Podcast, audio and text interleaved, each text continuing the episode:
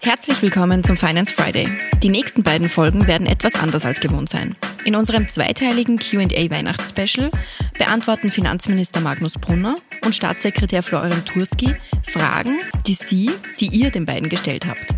Unter anderem sprechen sie über ihre Pläne für die bevorstehenden Weihnachtsfeiertage und, apropos friedliche Weihnachtszeit, wie es eigentlich um den Frieden in der Koalition steht.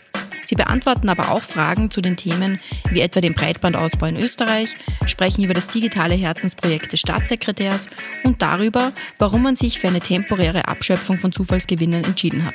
Viel Spaß beim Hören.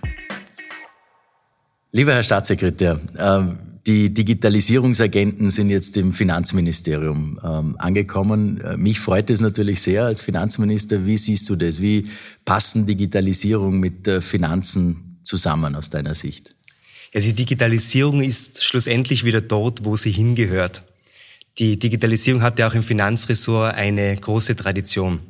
In den frühen 2000er Jahren waren wir in Österreich besonders früh, besonders weit beim E-Government. Und da ist Finanz Online hat eine ganz, ganz wichtige Rolle gespielt, ist bis heute Benchmark in Europa, aber genauso bei vielen anderen Services.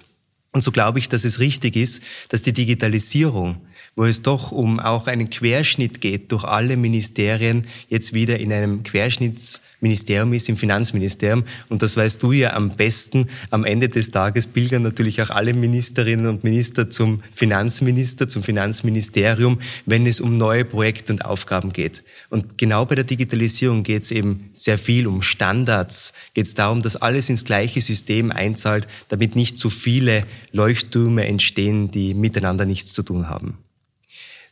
Magnus, äh, eine Frage an dich, die von einem User gekommen ist.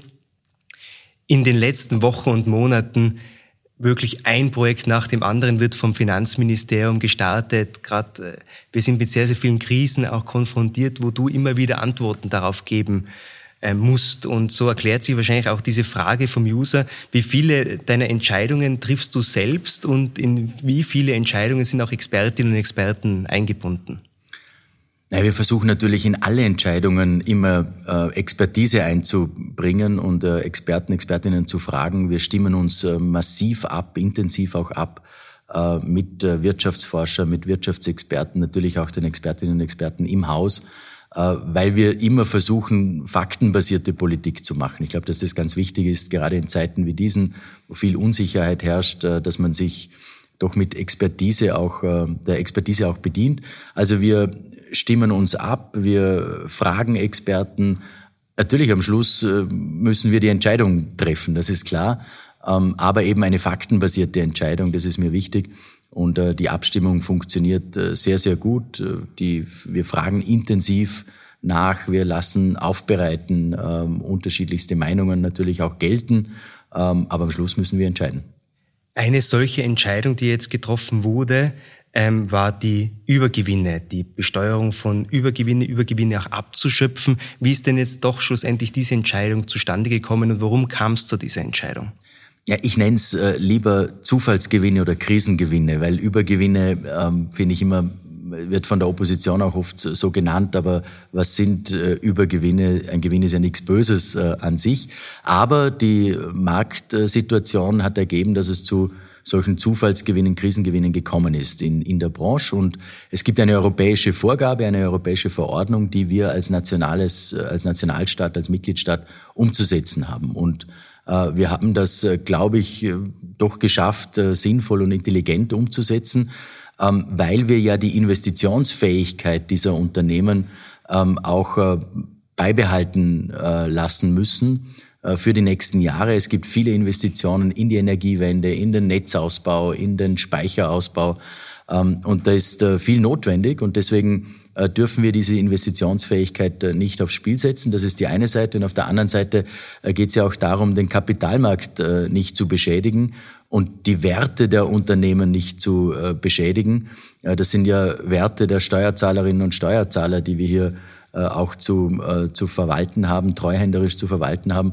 Ähm, und deswegen dürfen wir diese Unternehmen nicht beschädigen. Und ich glaube, wir haben hier einen ganz guten ähm, Weg gefunden, wie wir eben auf der einen Seite die, diese Zufallsgewinne abschöpfen, so wie es vorgesehen ist, äh, natürlich dadurch auch Maßnahmen finanzieren, die wir äh, den Unternehmen, aber der Bevölkerung insgesamt äh, zugutekommen lassen in dieser schwierigen Zeit der hohen Preise und der Teuerung.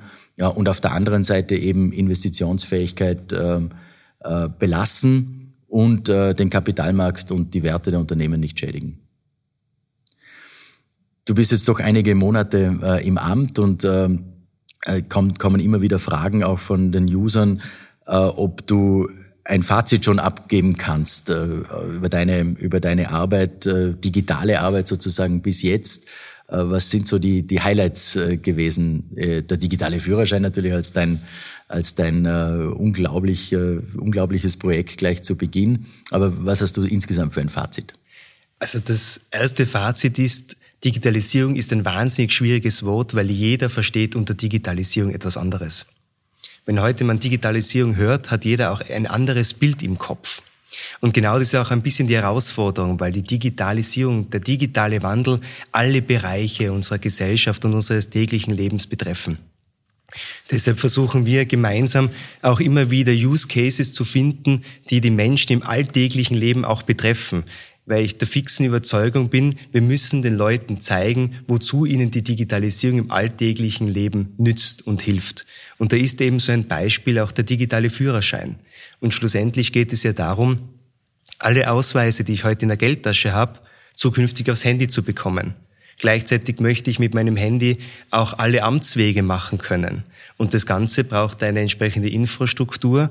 Dafür brauchen wir eben das schnelle Internet. Und ich glaube, das zusammen, das ist das Wichtigste, was wir auch als Bundesregierung den Menschen als Basis, als Infrastruktur dann zur Verfügung stellen können. Und ähm, du hast über Leistungsfäh die Leistungsfähigkeit auch des Internets gesprochen. Ähm, wie kann man oder wann kann man eigentlich mit, so ein, mit sozusagen einem wirklichen leistungsfähigen Internet rechnen? Oder sind wir schon gut genug? Oder gibt es noch Verbesserungspotenzial, was die Leistungsfähigkeit betrifft? Wir sind wahnsinnig gut, was den mobilen Internetausbau betrifft. Also ich sage immer, äh, wir beide kommen ja aus dem Westen Österreichs, der einzige Ort jetzt zwischen Vorarlberg und Wien, wo das Internet mobil nicht funktioniert, ist das deutsche Eck. Also Österreich hat traditionell einen wahnsinnig guten Ausbau des mobilen Internets. 84 Prozent aller Haushalte haben bereits einen Zugang zum 5G-Netz. Das, wo wir noch besser werden müssen, ist das Breitband, also das stationär ausgebaute Internet, die sogenannte Glasfaser zu den einzelnen Haushalten. Da nehmen wir jetzt wahnsinnig viel Geld in die Hand.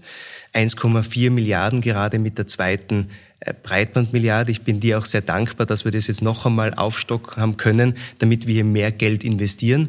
Überall dort, wo es die Privatwirtschaft nicht macht. Und die Privatwirtschaft investiert noch einmal 6 Milliarden in diesen Ausbau, dass wir unser Ziel erreichen, bis ins Jahr 2030 wirklich Österreich flächendeckend, mobil und stationär mit gigabitfähigem Internet ähm, versorgen können.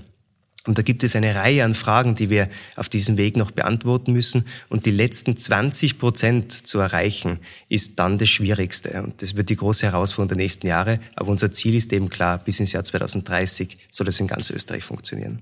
Du hast jetzt die Herausforderungen auch angesprochen. Eine andere Frage war, was sind denn die wichtigen Themen jetzt konkret bei der Digitalisierung? Führerschein, digitaler Führerschein äh, als, als äh, dein Projekt, das du umgesetzt hast, schon. Aber was sind ähm, sonst die wichtigen Themen im, im Zusammenhang mit Digitalisierung?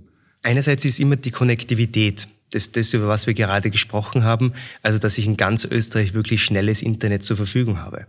Das Zweite sind die digitalen Fähigkeiten der Österreicherinnen und Österreicher. Wir wissen, neun von zehn Berufen erfordern heute schon digitale Grundkenntnisse und wir wissen aber leider auch, ein Drittel der Österreicherinnen und Österreicher verfügen über diese digitalen Grundkenntnisse eben gerade noch nicht.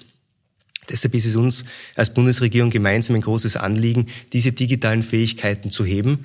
Und da haben wir jetzt auch eine digitale Kompetenzoffensive dazu gestartet. Und das Dritte sind eben die ganzen Bereiche, die in unserem eigenen Umfeld, im E-Government liegen. Also wie schaffen wir es, und ich, ich drücke mich da vielleicht jetzt etwas pointiert aus, die Österreicherinnen und Österreicher nicht täglich beim E-Government zu frustrieren. Der Österreicher, die Österreicherin ist es gewohnt, mit der neuesten Smartphone-App zu operieren und ist auch an die Usability von dem gewohnt. Und deshalb habe ich vor kurzem auch einmal gesagt, unsere eigene App des, des Bundes muss so einfach funktionieren wie Tinder. Also einfach gesteuert sein, von der Usability her einfach sein, so dass jeder seinen Amtsweg entsprechend auch einfach äh, machen kann. Alles andere, wenn wir nicht so einfach sind wie die neuesten privatwirtschaftlichen Innovationen, wird schlussendlich frustrieren. Und gibt es ein, äh, ein Projekt, das dir äh, besonders am Herzen liegt, so eine richtige Herzensangelegenheit für dich im digitalen Bereich, was äh, du die nächsten Monate äh, angehen willst? Also wirklich unglaublich am Herzen liegen mir die digitalen Ausweise. Und wir müssen bei der Digitalisierung, dürfen wir nicht versuchen, das Analoge ins Digitale zu übertragen, sondern müssen es Use Case basiert denken. Und ich möchte eben, dass im nächsten Jahr es auch bereits möglich sein wird, mit der E-Card beispielsweise am Handy, die am Handy zu haben, mit der in die Apotheke zu gehen, mit der zum Arzt zu gehen. Mir ist es wichtig, dass das gleiche mit Führerschein, Zulassungsschein voll funktioniert. Mir ist es wichtig, dass überall, wo eine Alterskontrolle notwendig ist, ob das im Geschäft ist, aus Jugendschutzgründen oder beim Clubeingang von jungen Menschen, dass das alles mit dem Handy funktioniert und wir so auch gleichzeitig verhindern, dass die Leute mit dem Vorzeigen ihres Ausweises eigentlich mehr Preis geben, als sie wollen. Also dieses volle wir haben, wir haben es als Europäische Union schon geschafft, die verschiedenen Währungen in der Geldtasche abzuschaffen. Jetzt müssen wir schauen, dass wir die ganzen Plastikkarten abschaffen, das alles aufs Handy bekommen und dann auch europaweit entsprechend ähm, ausrollen, sodass du deinen Führerschein nirgends mehr dabei haben musst, keine Ausweise mehr dabei haben musst und das alles auch digital funktioniert. Vielleicht eine persönliche Frage, die gekommen ist. Ähm, ich bin jetzt auch äh, seit über sechs Monaten an, an, an deiner Seite und der Tag, wenn man dich auch mitverfolgt, ist ja wirklich voll mit Terminen. Es ist ja bekannt, du bist begeisterter Tennisspieler und deshalb auch die Frage eines Users, kommst du überhaupt noch äh, regelmäßig zum Tennisspielen?